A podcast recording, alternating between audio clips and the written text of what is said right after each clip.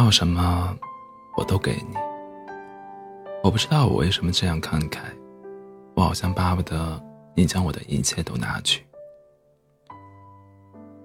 你知道我在北京最怕的是什么吗？没有人陪。其实我已经不爱你了，在我们结婚两年后，你也早就不再爱我了。在我们结婚两年后，你明白，我了解，我们都没说出来。我睡在客厅，你睡在卧室，我们养的狗天天待在笼子里。你忘记了我们当初为什么要结婚？我也说不清，我们为什么要在一起。去年夏天，你辞去了工作。开始学法语。你说你在北京待腻了，要去巴黎。你说这里雾蒙蒙的天让人绝望。你说这里拥挤的马路让人迷茫。但这就是北京。待在这里，你天天想离开它，但当离开以后，就会迫不及待的想回来。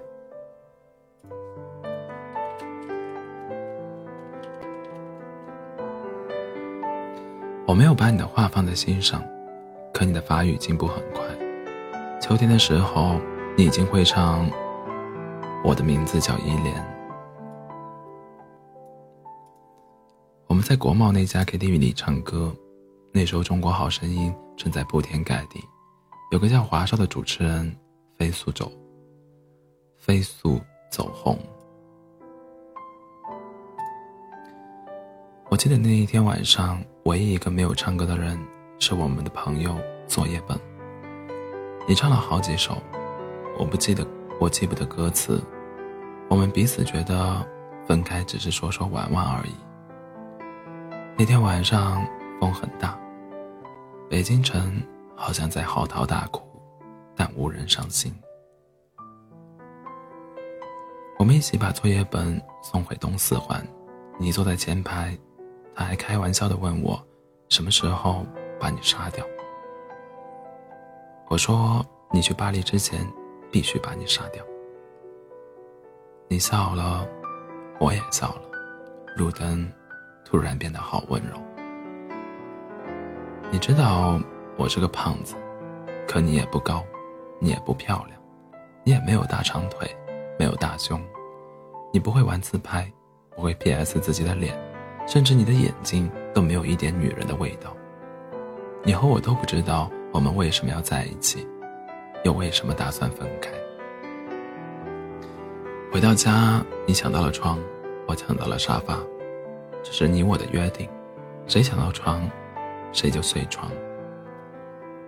这个家不大，我买的时候花了一百六十万，现在可以卖两百万，才两年时间而已。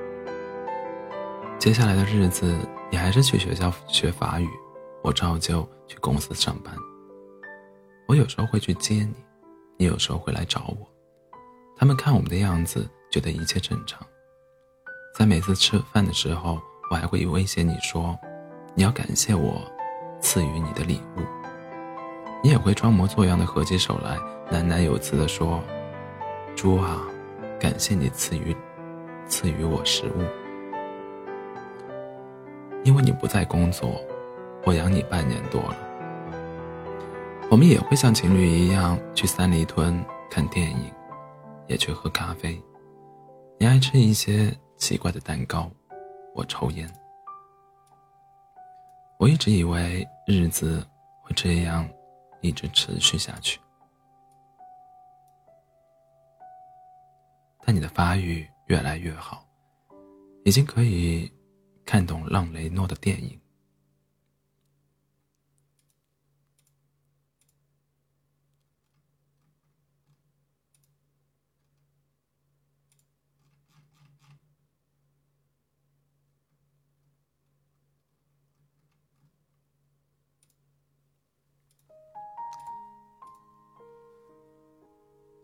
已经可以看懂让雷诺的电影字幕。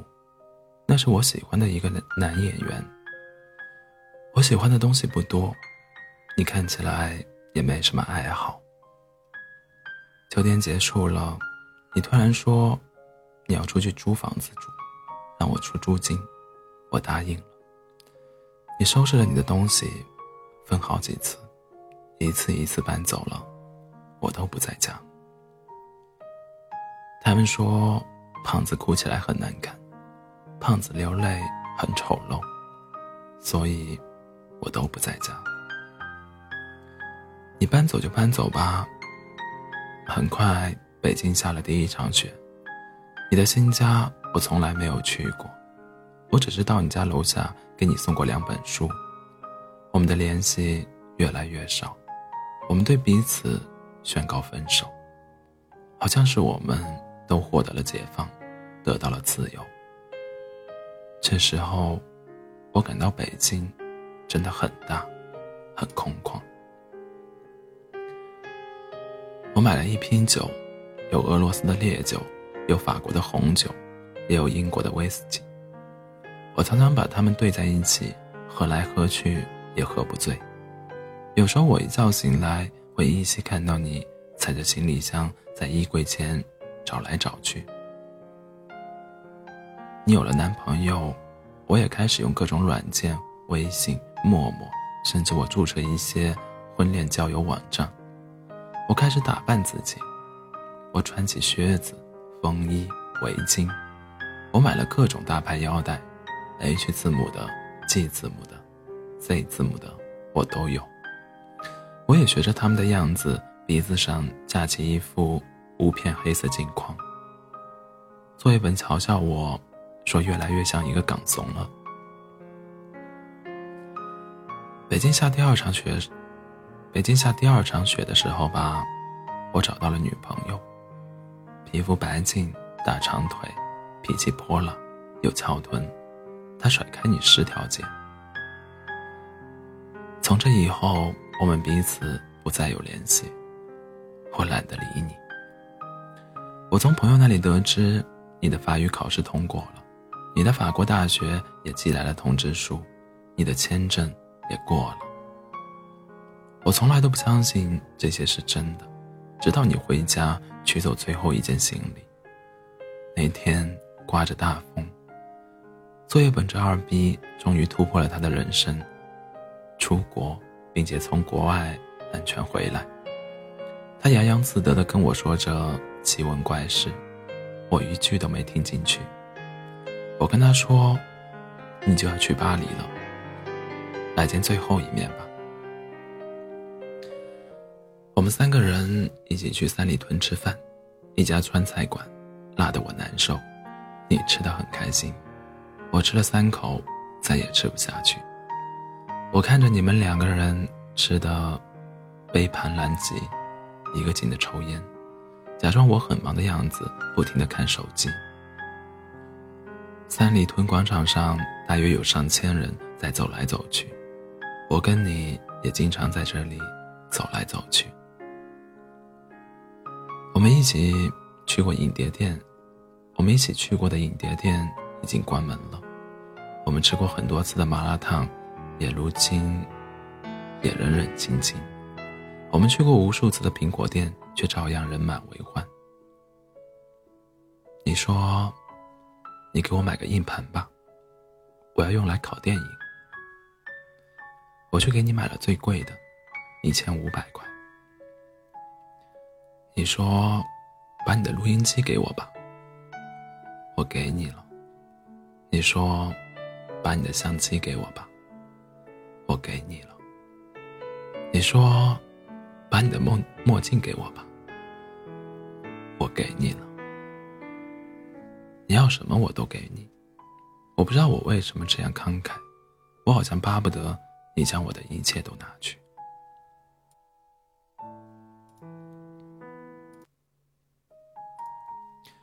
第二天，你跟我回了老家，我爸给了你一叠钱，走出家门，你很自觉地把钱装到我的口袋里。我妈给你送的金表，你也悄悄放进我的包里。我说离婚手续怎么办？你说把协议寄到巴黎，签字寄回。知道你和我都受不了到民政到民政局的那种刺激。终于，你我在没有作业本在场的情况下，我们吃了最后一顿饭。酒杯对撞，两年已逝，你我相视无话。你感谢我这两年对你还算不错，我假装祝你一路顺风，说过去的都过去了，愿你有新的开始。我到此时才明白，原来电影里那些感人的离别镜头都是假的，什么抱头痛哭、诉说衷肠，在现实中都是不存在的。我以为我不会觉得难过。直到这顿饭吃完，我突然发现，你我都没有动筷子。我只是不停的问你：房子租好了没有？学校安排好没有？带好药物没有？手机、相机、录音机充满电没有？护照、机票放好没有？我问的都是这些话。你说我唧唧歪歪、絮絮叨叨，不像前任老公，像前任老爸。你看。我从来没有说过一句挽留你的话，我们竟然也都没有挽留过彼此。这样是我买单，我在心里说，这是我最后一次为你买单了，这也是你跟我吃的最后一顿饭。第二天，我没有送你去机场，我知道送你去的那个人。不应是我，我还是去了机场。我躲在 T 三的一个角落，我想着再多看你一眼。你长得不漂亮，你没有大长腿，你没有大胸，你皮肤不白，你个子很矮。可我就想再看你一眼。无数人在机场分别，有人拥抱，有人挥手，有的人只是用眼神。对撞一下，我没有看见你，没有伤心。机场机场离咱们家只有短短三十分钟车程，我就是感到我突然没法开回去了。你去了巴黎，我在车里坐了好久，天上的飞机不停飞走，也有飞机不断降落，我忽然有一种我是在这里等你回来的感觉。你的航班已经飞走很久了，机场从没有几个人到人越来越多，再到人越来越少。太阳从东边走到南边，又到西边，我最终还是回了家。我坐在沙发上，这时我发现咱们只有六十平米的家是那样大，那样空旷。那两只狗安静地待在笼子里。好像也不饿的样子。我的女友今晚没来，你的男友也没陪你去巴黎。我们两个看来都是有寄托的人，在这个日子，竟然都是形单影只。你知道我在北京最怕的是什么吗？没有人陪。所以鬼街。总是有那么多人在吃饭，所以这个城市连空气都在拼，都在拼命变得拥挤。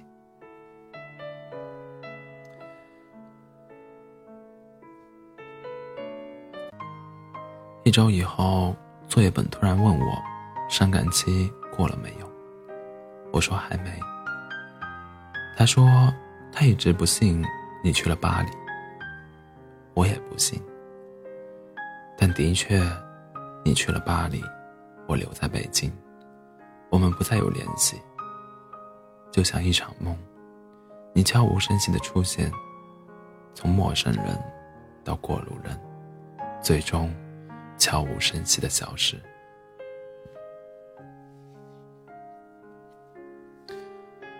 今晚的北京，外面的大风像疯了一样嚎啕大哭。暖气已经停了，真冷。我永远不会为你而哭，也不会掉眼泪。他们说，胖子哭起来很难看，掉起泪来很丑陋。